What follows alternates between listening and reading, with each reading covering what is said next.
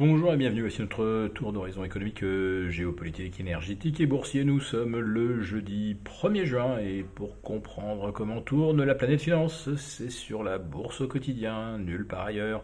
L'épisode du jour s'intitulera Ouais, l'emploi il est vraiment trop fort.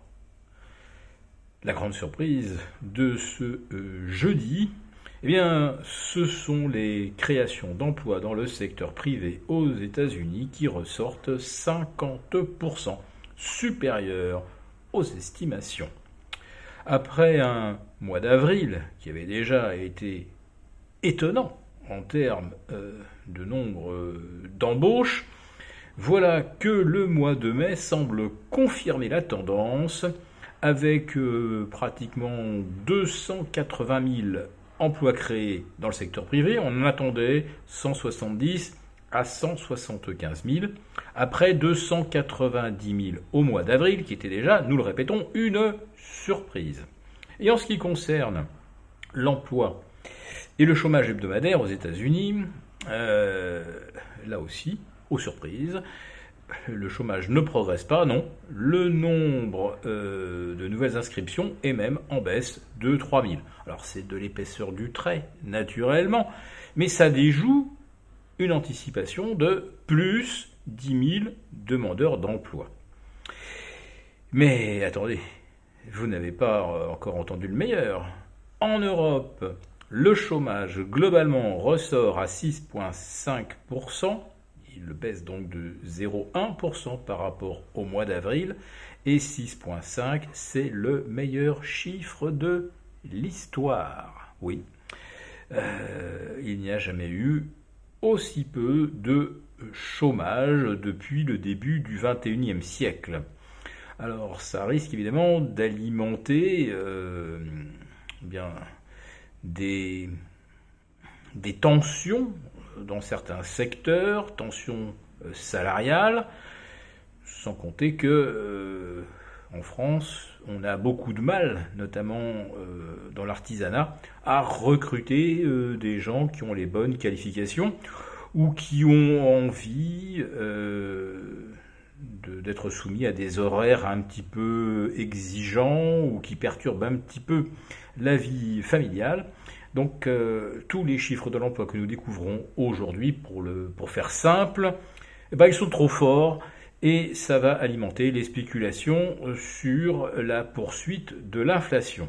Ah bah tiens, justement, la BCE vient de déclarer ce euh, jeudi matin que les chiffres de l'inflation sont encore assez éloignés des objectifs euh, de la BCE et que euh, les 2% d'inflation, euh, ça reste une perspective très lointaine, ce qui veut dire que la BCE va devoir encore monter ses taux, comme elle s'y était d'ailleurs engagée.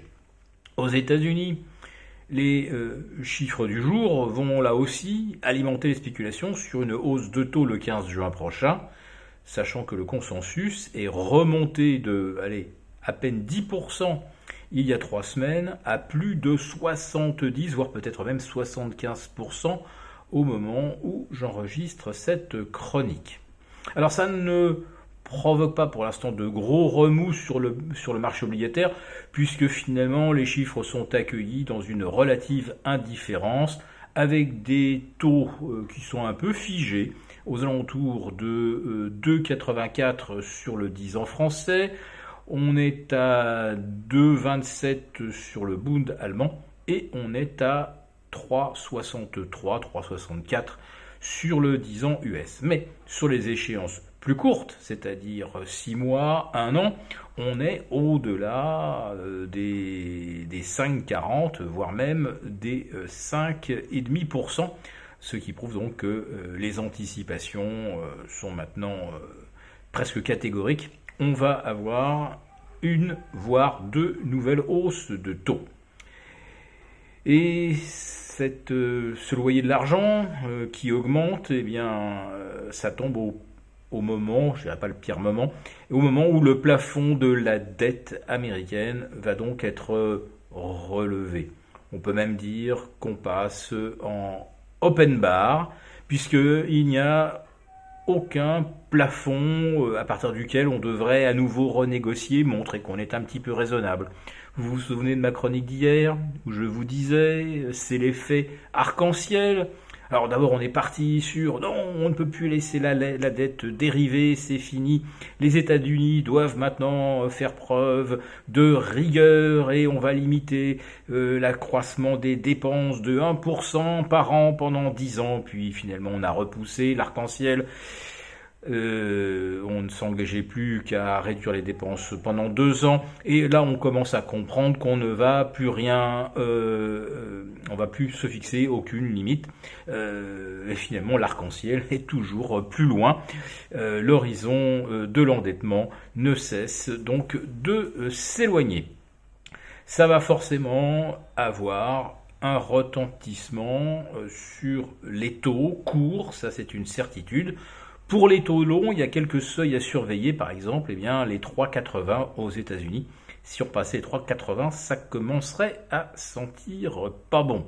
Et sur nos OAT, eh bien, si on refranchissait le cap des 3,10, là aussi, on pourrait commencer à s'inquiéter.